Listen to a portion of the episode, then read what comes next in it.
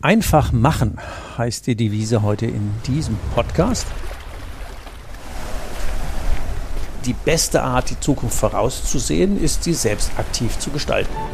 Wegebedarf, der Best Buddy Podcast für deine persönliche unternehmerische Freiheit von Ulrich Zimmermann. Als Jungunternehmer hat er seinen Handel verdreifacht und gleichzeitig für sich die Ein-Tage-Woche eingeführt – Raus aus dem Hamsterrad. Zur persönlichen Freiheit eines Unternehmers gehört, sein Leben so zu gestalten und sein Unternehmen, wie man es selber gerne hätte. Seit dem erfolgreichen Verkauf seines Unternehmens ist Ulrich Zimmermann seit 20 Jahren Wegbegleiter für Entscheider in kleinen und mittelständischen Unternehmen. In diesem Podcast wird er, wenn du willst, auch zu deinem Best Buddy auf deinem Weg zur persönlichen unternehmerischen Freiheit.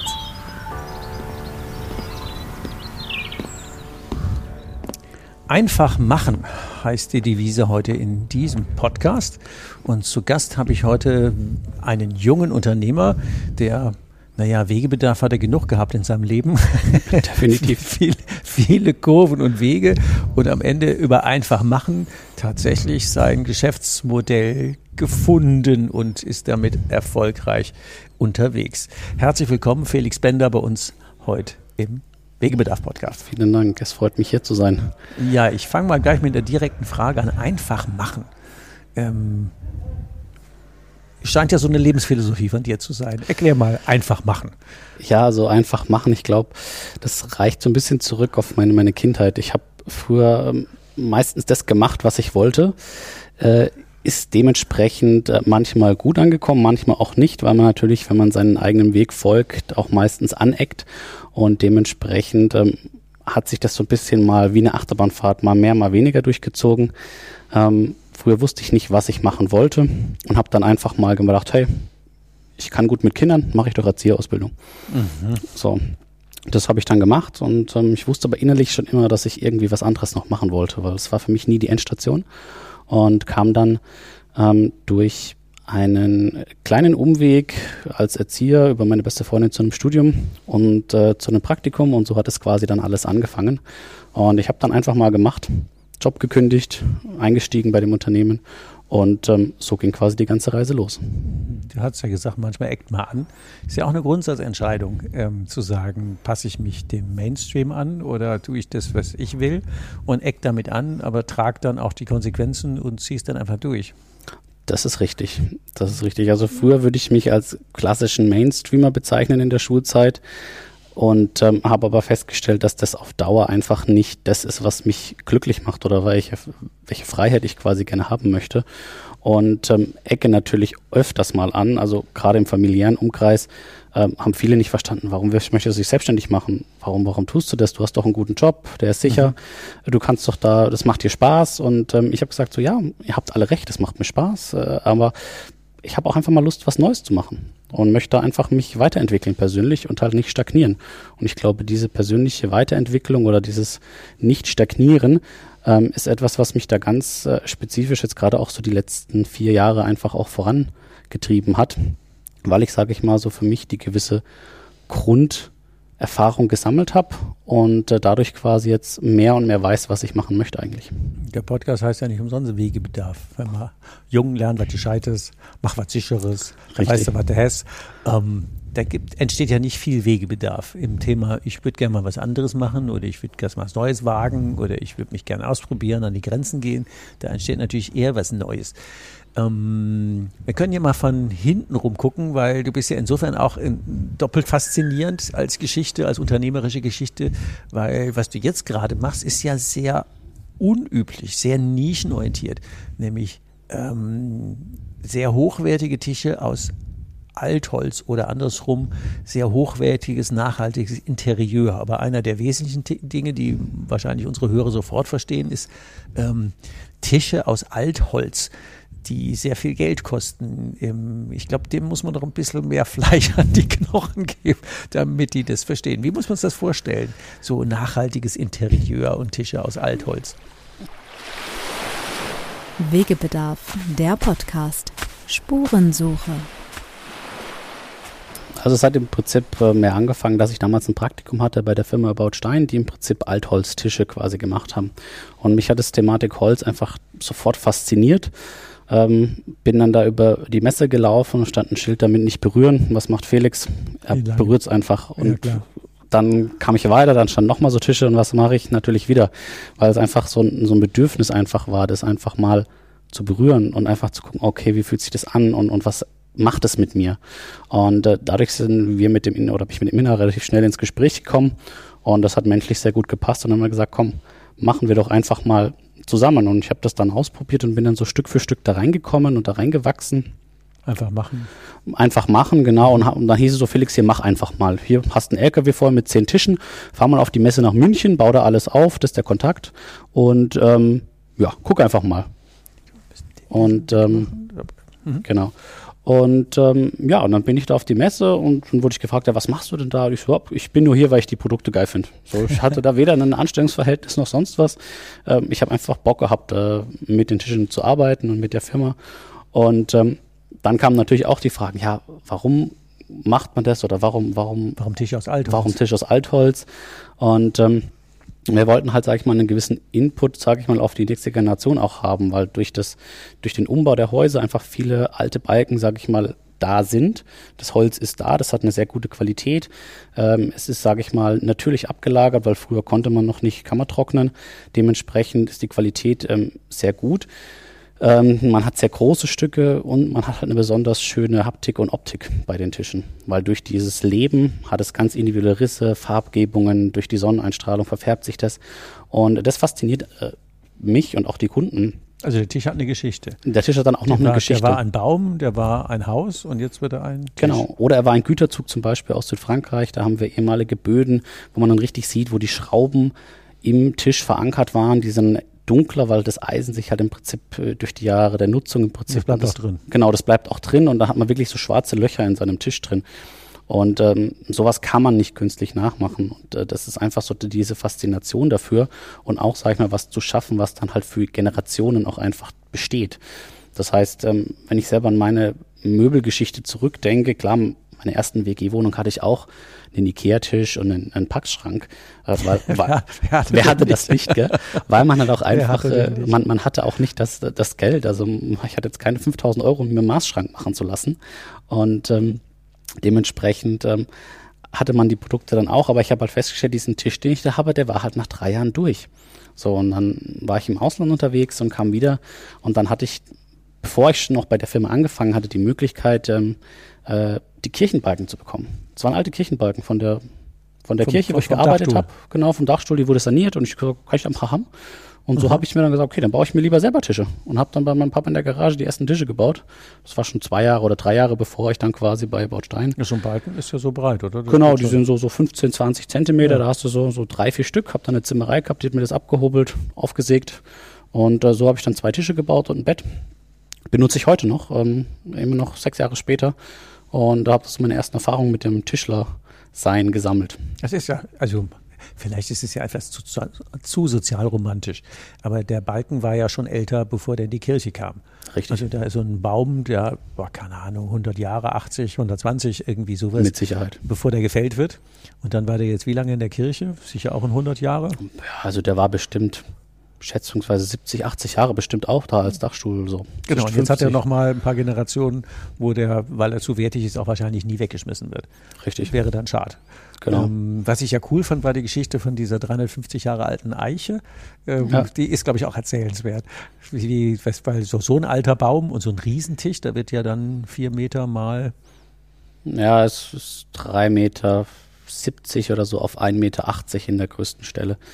Das, das ist, ist, aus einem aus einem, aus Stück? einem Stück genau. Also das ist im Prinzip so im Laufe der, der letzten zwei Jahre dann entstanden, dass man über Instagram Jungs kennengelernt hat, die im Prinzip die gleichen Ansichten hatten von Thema Nachhaltigkeit. Weil für mich war immer klar, ich möchte kein Frischholz verwenden, weil ich im Prinzip die Umwelt möglichst wenig belasten möchte. Mhm. Das war so die Idee dahinter, auch mit dem Altholz. Und dann habe ich die Jungs kennengelernt und die haben gesagt, hey, wir arbeiten als Baumpfleger auf der Schwäbischen Alb und habe ich gesagt, ja cool, was macht er denn so? Ja, wir haben uns spezialisiert darauf, so besonders große Bäume zu sammeln. Und da hat er Bock drauf. Aber wir fällen die halt nur, wenn die gefällt werden müssen. Das heißt, ähm, den Baum, den sie da gefällt haben, 350 Jahre alte Eiche, stand auf dem Gelände des Kurfürsten von Warstein, ist quasi seit, wahrscheinlich schon seit Jahrzehnten unter Naturschutz gestanden, mhm. wegen der Größe, wegen den Emotionen, war aber auch schon abgestorben. Also der Baum hat nicht mehr gelebt in dem Sinne ähm, und durfte aber trotzdem nicht gefällt werden, weil er eben unter Naturschutz stand. Und dann haben sie quasi ähm, einen Blitzschlag gehabt bei dem Baum. Mhm. Und äh, aufgrund dieses Blitzschlags war der Baum einschutzgefährdet. Und erst dann durften sie ihn fällen. Und äh, da muss man natürlich zuschlagen. Und dann und dann hat natürlich ähm, der David, der da äh, federführend das Ganze macht, ähm, all sein Wissen und seine Haut reingesteckt und ist da hingefahren und gesagt, du pass auf, wir wollen den haben, wir möchten das dokumentieren. Hat mir dann noch die Bilder ganz, ganz geschickt ähm, und hat quasi auch die, die komplette Doku, quasi wo der Baum stand, ähm, wem er gehört hat, äh, Naturschutz quasi auch bildlich dokumentiert schon. Und da wird es dann quasi zwei exklusive Tische draus geben, die jetzt aber erstmal natürlich nochmal natürlich ein bisschen nachtrocknen, dass man sie im Prinzip verarbeiten kann. Ähm, und das ist so ein eines der Projekte oder der Konzepte, die sich so dann im Laufe der letzten zwei Jahre einfach auch entwickelt haben. Einfach machen. Jetzt einfach mal auf die Schwäbische Alb oder nach Warstein fahren. Genau. Ist ja nicht Schwäbische Alb. Also da, da hinfahren und mal wie viel Tonnen Baum einsammeln? Ach, das waren bestimmt zwei bis drei Tonnen Baum. Die holt man ja nicht gerade im Kofferraum. Also ja. das, das, muss man schon ernst meinen. Genau, absolut. Also ich meine, ich bin froh, dass der David das da alles gemacht hat. Ähm, und dann ähm, habe ich ja gesagt, okay, gut, ich beteilige mich dann natürlich dran. Das muss natürlich auch bezahlt werden. Alle, alle Leute haben gesagt, warum, warum gibst du so viel Geld für ein Stück Holz aus? Aber ich gesagt so, ja, aber ich glaube, dass das in Zukunft einfach ähm, also zum einen überdauert es mich wahrscheinlich sicherlich. Ganz bestimmt. Ähm, und es, wird so ein Baum, der so unique und so einzigartig ist, dass äh, fast nicht zu toppen ist. Weil man im Prinzip die komplette Story hat, wo er aufgewachsen ist, bis hin zu ähm, wo er dann quasi schlussendlich. Und die ist ja jetzt an einem Stück, also das ist ja nicht geleimt. Genau, das ist 3,70 Meter mal 1,80 oder whatever. Ja. Das ist ja jetzt quasi das größte Stück, was man aus dem Baum gerade rausschneiden konnte. Richtig. Kann das wer kann das? So normale Sägerei? Normale, normale Sägerei. Sägewerk nicht? Nee, normales Sägewerk nicht. Die gehen im Prinzip so bis 1,30, 1,35 können die das im Normalfall sägen. Ähm, die mussten extra nach Gießen hochfahren, weil es da ein, extra Sägewerk gibt, die bis zwei Meter aufsägen können. Und äh, dementsprechend mussten sie halt dann wieder auf den Baumstamm, auf den LKW verladen, wieder nach Gießen hochfahren, den dort aufsägen lassen und dann auf gut Glück gucken, was da rauskommt. Und ähm, ich bin mir nicht mehr sicher, ob es der Stamm war oder die, der Nussbaum, der große, den wir haben. Aber bei einem ist dann plötzlich ein Betonklumpen rausgekommen. Das heißt, da hatte irgendeiner mal einen Betonklotz ein aufbetoniert, weil er gedacht hat, das ist toll oder. Da freut sich die Säge. Er freut sich die Säge und dann war halt mal schnell so ein Sägeblatt kaputt. Dann musste er das mit, der, mit dem Meisel quasi raushämmern, um dort quasi ähm, weitersägen zu können. Was kostet ein Sägeblatt? Also 3.000, 4.000 Euro schon. Das ist ein cool Ding. Was kostet ja. denn so ein Tisch, wenn er fertig ist? Weil das ist ja auch schon sehr exklusiv. So ein Tisch äh, ist dann im Prinzip je nachdem, was für ein Gestell oder was für einen Wunsch man auch hat von der Verarbeitung her, startet der Größenordnung bei ungefähr 25.000 Euro. Für einen Tisch? Für einen Tisch, genau. Und geht dann je nach Größenordnung kann bis zu sechsstellig auch hochgehen. Da muss man schwer entschlossen sein. Wer, Absolut. Was für Menschen kaufen denn so teure Tische? Ähm, oder welche Unternehmen? Äh, Unternehmen, ja, es sind wirklich meistens Unternehmen, Besprechungstische oder ähm, für Villen, die gebaut werden. Da sind so vier Meter Tische relativ ähm, common, sage ich mal. Also das ist so das meistverkaufte in großen Villen, weil man einfach viele Leute dran kriegt. Und ähm, meistens sind es dann Geschäftsführer, ähm, die das für sich privat, für den Neubau kaufen oder halt als Besprechungsraum für das Unternehmen. das muss man sich ja schon mal reinziehen. Fünf- bis sechsstellig Geld für einen Tisch. Ja. Ich meine, bei anderen Leuten ein Haus und keine Ahnung. Ähm, ich finde es ja insofern ja doppelt cool, weil ähm, das ist ja keine Geschäftsidee, die man so auf dem Reis Blatt äh, entwickeln kann, wo man sagt, da mache ich einen Businessplan und verkaufe ich Tische, sondern wir haben ja gesagt, einfach machen. Das ja. hat sich ja entwickelt. Richtig. Und deswegen finde ich es ja so doppelt faszinierend zu sagen, wenn man mal wie hieß das Buch Folge den Zeichen von Paulo Coelho, mhm. wenn man dann einfach dem, der Spurwegebedarf folgt und am Ende kommt ein Geschäftsmodell raus, so nachhaltige ähm, Einzelstücke ähm, und offensichtlich kannst du ja gut davon leben. Noch nicht ganz. Also ich kann, könnte natürlich davon leben. Für mich ist aber wichtig, dass jetzt die Unternehmung an sich jetzt erstmal läuft. Das heißt im Prinzip das ganze Geld, was ich aktuell einnehme, geht im Prinzip direkt wieder in neue Produkte, in, in tolle Hölzer, in, in, in, Nuss, in Nussbaum. In den Nussbaum zum Beispiel. Oder jetzt äh, ein 8 Meter Eichenstamm durchgängig, so den ich, der jetzt dann reinkam.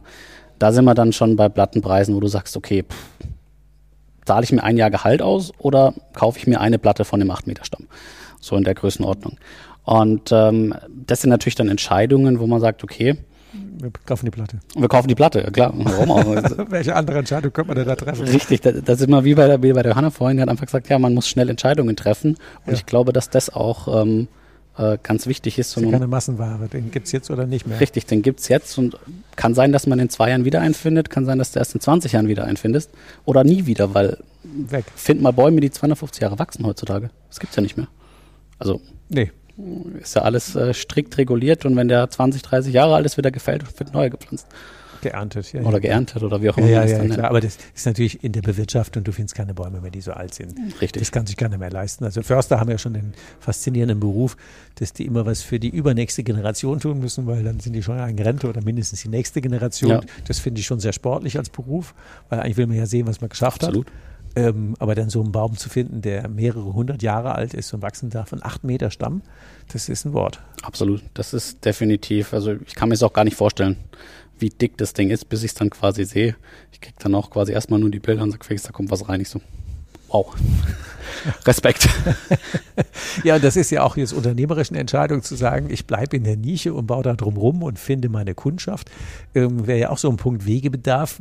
Wir reden ja hier von Unternehmer zu Unternehmer. Ähm, wie kommst du dann an, an Unternehmer, die mal locker ähm, fünf- oder sechsstellig Geld für, ich kaufe da mal einen Tisch ausgeben?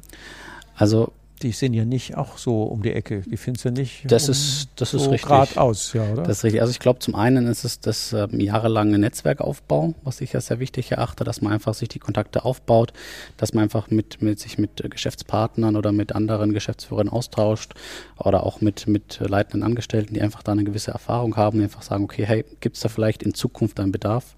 Dass man so einfach mal in die Zukunft plant, weil viele Projekte laufen schon seit ein, zwei Jahren oder sind, sage ich mal, in der in der Geburtsstunde quasi schon mit dabei in der Planung und das entwickelt sich quasi dann auch mit dem Kunden so ein bisschen. Und zum anderen natürlich ähm, die Empfehlung, wenn du mal so ein paar Stämme verkauft hast, dann kommt auch, ist die Begeisterung bei den Freunden der Inhaber extrem groß. Und ähm, ein witziges Beispiel, also früher haben wir viel über Messe gemacht, das hat jetzt die letzten zwei Jahre stagniert. Jetzt wechselt es in Richtung Plattformgeschäft, sage ich mal, mehr so eine Mischung aus Individualität und dem klassischen Retail. Und ähm, ich hatte eine Begegnung mit einem, ich glaube ein Schweizer war es, in, in Dornbirn unten. Und da hatten wir eine Mooreiche, 8000 Jahre alt. 8000? Bis ja. zu 8000 Jahre alt. Also die war durchgängig schwarz gefärbt. Mhm. Ähm, konnte man im Prinzip in der Mitte aufsägen und sie wäre genauso schwarz innen drin gewesen. Und ähm, so Stämme sind von den 100% Mooreichen 1%, die man findet. Und ähm, den Tisch hat man damals, der ist nicht groß, der ist zwei Meter auf, auf 95 gewesen. Das ist echt ein kleiner Eigentlich ein kleiner Esstisch, so, so was bei mir rumsteht zu Hause. Normale Größe. Mhm. Und den haben wir damals für 25.000 angepriesen. So, weil wir gesagt haben, okay, das ist einfach das Filetstück aus dem Stamm. Man weiß auch nicht, ist es ein guter Stamm, ist der innen verfault oder ist er, ja, weiß gut, man weiß man nicht. Und ähm, mal aufschneiden, klar. Richtig. Und dann, und dann kam er und dann kommen wir ins Gespräch. Man sagt, ja, cooler Tisch und ähm, was ist das und woher habt ihr das? Und kommst ins Gespräch. Und so, ja, finde ich ganz cool, würde ich gern haben. Und ich so, ja, was kostet das? Und ich so, ja, 25. Und so, ah, okay, weiß ich jetzt nicht. Ich so, wo ist das Problem? Oder ist zu viel, zu wenig? Ich meine so, hm, also, ich würde schon gern haben, aber der Preis ist zu günstig. Ich so, okay. Und ähm, wieso? Ah ja, mein Kumpel hatte einen Tisch für 60 und der andere für 85. Und dann habe ich gesagt, irgendwas dazwischen könnte ich nehmen, ne? Aber alle, alles unter 60 geht halt nicht. Und ich sagte mir so, okay. Jungs halt. Es gibt, es gibt halt doch Menschen, die das ausgeben möchten oder wollen, weil sie diese Besonderheit haben oder diese Exklusivität einfach haben wollen. Und wenn das Ganze auch noch nachhaltig geht, umso besser. Ist nicht meine Liga, aber alles gut. Ich finde die Story gut. Ja, ich glaube, es, ist, es verdeutlicht, dass es äh, definitiv äh, Kundschaft dafür gibt. Ähm, aber wie du sagst, man muss eben die Kundschaft dafür finden. Ich habe auch einen netten Tisch, der ist 2,50 Meter mal einen Meter ein bisschen passen ja, acht bis zehn Leute dran. Und ich habe lange gehadert, nee, so lange nicht, eine Woche. Dann gebe ich 1200 Euro für eine ähm, Eichenmassivplatte aus. Ja. Und die hat ähm, der, ein, ein, Schreiner meiner, meines Vertrauens, wie heißt der, also der, der macht einfach einen guten Job. Ja. Und die ist ähm, alleine, wenn das, das Dranlangen, mittlerweile habe ich mich dran gewöhnt, weil ich ein paar Jahre habe, aber so, das, das ist schon geil. Absolut. also ich keine Ahnung, was das hat, aber das ist einfach irgendwie, und das kann ich mal bei so einem Tisch, aber der hat nicht meine Kragenweite. Das, also es fasziniert einfach Ja, so. genau. Es fasziniert Menschen und alles, was groß und besonders ist, das hat so, ein, so einen Charme und so einen Flair. Und ich glaube, dass es äh, da definitiv ähm, ja, das ist ein Unikat. ein Unikat ist. Und äh, das schätzen viele einfach auch. Ja, unternehmerisch gesehen ist es ja eine spannende Herausforderung.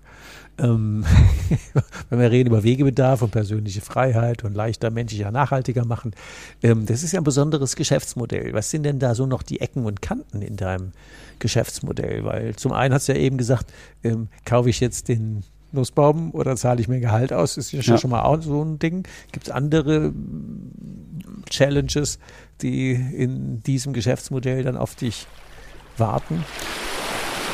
Wegebedarf, der Podcast. Auf ein Wort. Absolut. Also es ist ja die, die Kombination aus einem gewissen individuellen Standardfaktor, sage ich mal. Ein Tisch, wie du jetzt hast, 2,50 auf einen Meter, das ist relativ beliebt. Ja. Es gibt Leute, die, die gehen online und kaufen sich das auch für 3.000, 4.000 Euro.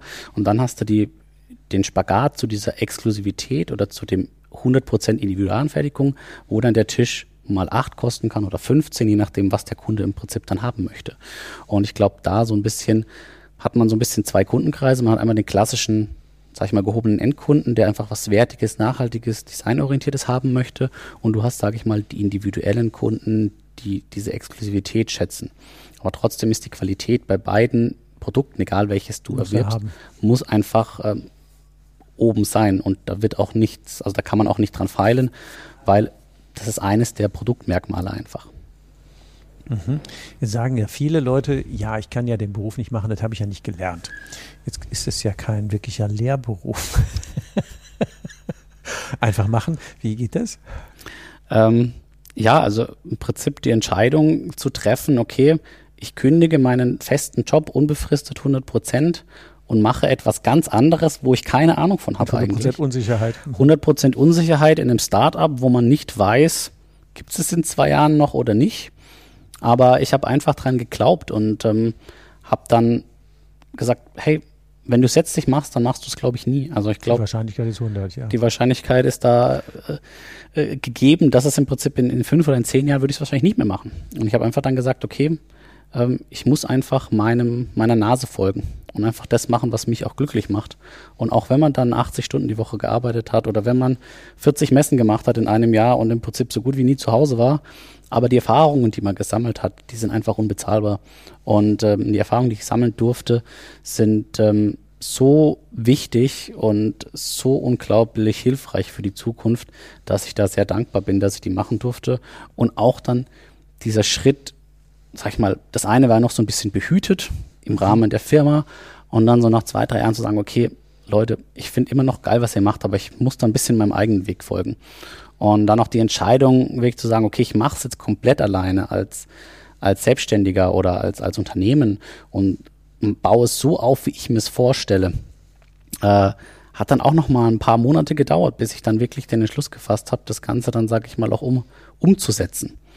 Und seitdem ich diesen, diesen Weg beschritten bin, merke ich nochmal einen ganz extremen Sprung bei meiner Persönlichkeit, weil ich einfach durch dieses selber tun, selber verantwortlich sein dafür einfach eine ganz andere Sichtweise gekriegt habe. Also die letzten zwei Jahre haben mich da nochmal extrem geprägt und waren, glaube ich, so für mich jetzt die wichtigsten in meinem Leben, weil ich, sage ich mal, die Erfahrungen, die ich vorher hatte, gemacht habe im, im Job, im Klassenangestelltensein, in, in dem Startup, ähm, das kombiniert und dann quasi so ein bisschen meinen Weg zu verfolgen.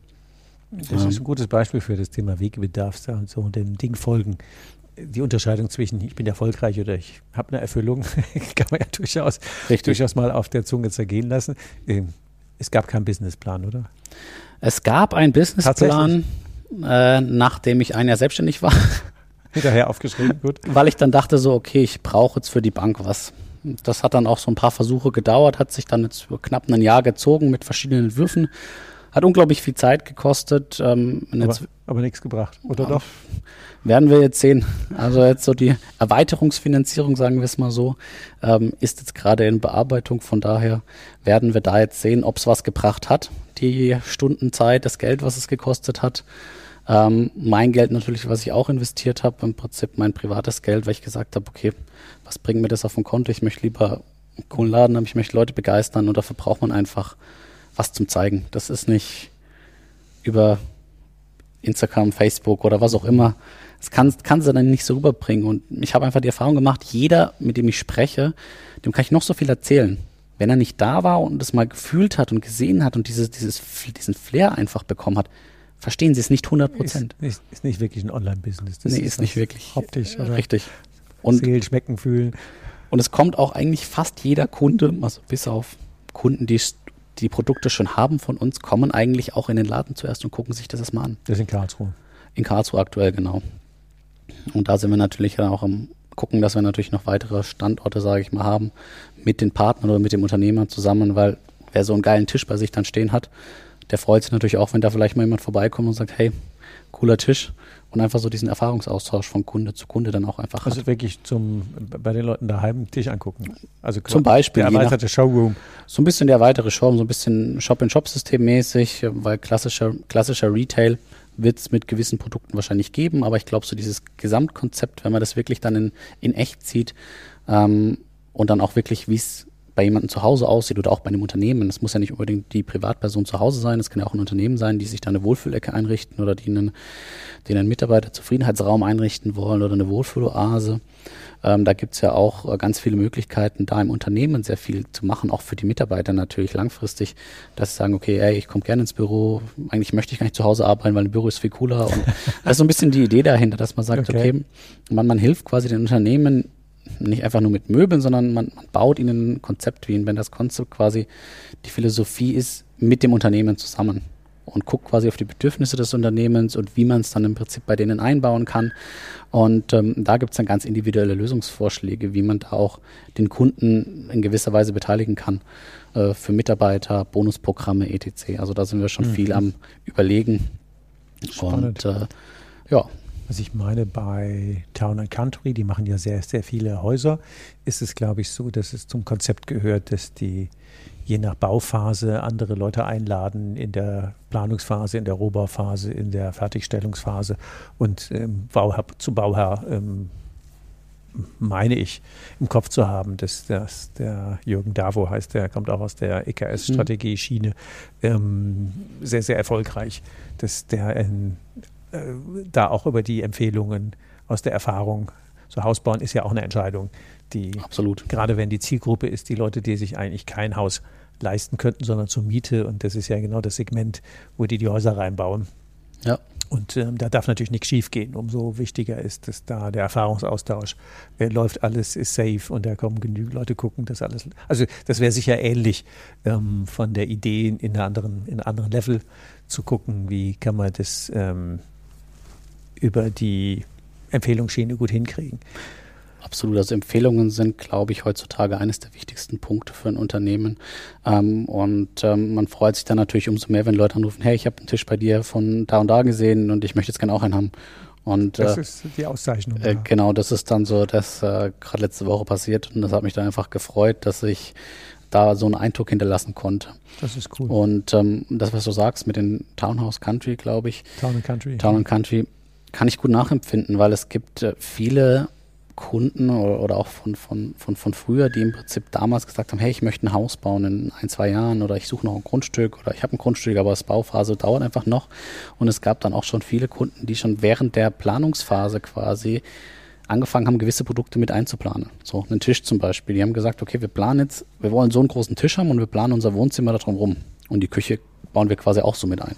Und ähm, da sehe ich schon, dass viele gerade bei Produkt Tisch und Stühle was ja ein sehr essentielles Möbelstück ist für viele, weil es einfach mit, mittlerweile der Dreh- und Angelpunkt der Familie auch einfach ist, ähm, diesen dann quasi frühzeitig zu implementieren. Und dann natürlich auch zu sagen, okay, hey, wir, wir legen ein bisschen mehr Geld hin und haben dann wirklich genau den Tisch, den wir haben wollen. Den gefällt, der gefällt uns so gut, dass wir den für die nächsten 50 Jahre haben. Da bin ich ja mal gespannt, wenn die das in die Baufinanzierung mit einbauen gab es auch schon den einen oder anderen Kunden, der gesagt hat, er plant das schon mit ein im Küchenbudget, dass er sagt, okay, da ist dann noch ein Tisch für 4.000, 5.000 Euro mit dabei. Äh, wobei, das ist ja jetzt noch unauffällig, das äh, fast. Ähm, ist natürlich auch schon sehr advanced, aber ja. ähm, ist nicht nebenbei, aber äh, durchaus sportlich. Richtig. Wäre wär eine interessante Argumentation, dass der Tisch ja dann auch die nächsten 100 Jahre hält und möglicherweise auch seinen Wert steigert, weil das ist ja ein Unikat. Absolut. Das wird ja nicht passen. Wie viele schlaflose Nächte gab es auf dem Weg zu deiner aktuellen Tätigkeit? Wegebedarf, der Podcast. Auf ein Wort. Gute Frage. Ich glaube, so drei, vier gab es schon. Aber meistens war ich so kaputt, dass ich einfach dann tot ins Bett gefallen bin. Also es war eher so das Gegenteil. Also gesund müd, das ist okay. Ges gesund müd quasi so. Ja. Und äh, ist dann eher so, ah, gehen wir jetzt noch aus? Und ich so, ich versuch's. Halbe Stunde später, 10.30 Uhr, ich so, okay, nee. Äh, zack. Funktioniert weil nicht. Ich frage die Frage deswegen, weil ähm, wenn wir jetzt mal sub sub subsumieren zu sagen, gelernt hast du nicht, reingekommen bist du per Zufall, Ja. hast einfach gemacht, ähm, äh, vom eigentlich wollten mich Kinder beschäftigen, jetzt sind wir aber bei Altholzmöbeln, also da gab es jetzt, da könnte man wahrscheinlich auch noch ein bisschen ausholen, ähm, äh, mehrere Weg, ähm, Wegebedarf, Kreuzungen, wo man sich immer wieder hätte neu entscheiden können und am Ende ähm, hast du ja jetzt ein Business, was dich erfüllt und ähm, ohne Businessplan gestartet, einfach der Intuition gefolgt zu sagen, ist ein gutes Gefühl, hätte ich gerne, äh, fühlt sich gut an. Ähm, das dürfte ja den ein oder anderen Unternehmer ein wenig ähm, ich sag mal, positiv Motto, ist das ein Konzept? Und auf der anderen Seite ähm, werden es wahrscheinlich viele so gemacht haben und ein Stück weit Mut, wollen wir ja mit dem Podcast auch schaffen, zu sagen, so einfach machen. Ja, ja ich glaube, dass das, ähm, also Podcast ist, glaube ich, auch ein wichtiger Stichpunkt. Also ich habe damals natürlich angefangen, wo ich dann mich mit dem Unternehmen beschäftigt habe, auch mehr und mehr Podcasts zu hören, weil wir waren viel auf der Straße unterwegs, mussten zu Veranstaltungen fahren, Mhm. haben dann natürlich sämtliche OMR-Podcasts durchgehört, die es gab ähm, und auch noch sämtliche anderen, die es gab. Also gefühlt in dem Jahr 2019 sehr viel Podcasts auch gehört und natürlich auch sehr viel Inspiration von vielen Kunden rausgezogen. Der eine, der jetzt beim Skifahren ähm, oder beim, beim Urlaub in Österreich äh, auf dem Markt ein, ein Produkt gefunden hat und gesagt, cool, Ingwer und Zitrone, schmeckt geil. Nimmst du mal zwei Flaschen mit und sagt, ich mache jetzt einen kleinen Test, lad Freunde zum Grillen ein. Und wenn es der Hälfte schmeckt, dann mache ich das als Business. So. Und ähm, da ist jetzt zum Beispiel ein Millionenkonzern draus geworden, oder Konzern noch nicht, aber die haben jetzt gerade äh, eine große Finanzierungsrunde mit Excranini gemacht und ist dann in jedem Supermarkt verfügbar. Und ähm, er hat auch einfach gemacht und von ihm habe ich das auch so ein bisschen, äh, weil er den Begriff ähm, immer wieder erwähnt hat, Seriengründer, äh, der, der Mario, war ein cooler Typ und äh, der mich dann auch so ein bisschen ermutigt hat zu sagen, Felix, mach doch einfach. Was, was Mach hindert, einfach. mach einfach, was hindert dich daran? So. Und ich so, ja, stimmt eigentlich schon. Und ähm, so hat es dann quasi alles begonnen. Wäre eine gute Schleife zum Schluss zu sagen, was wären denn so drei Tipps an, an unsere Hörer, die vielleicht eine gute Idee haben und ähm, sagen, ja, traue ich mich das oder mache ich noch ein Unternehmen auf, Seriengründer? Ich habe da schon eins. Ähm, was magst du dem mit auf den Weg geben?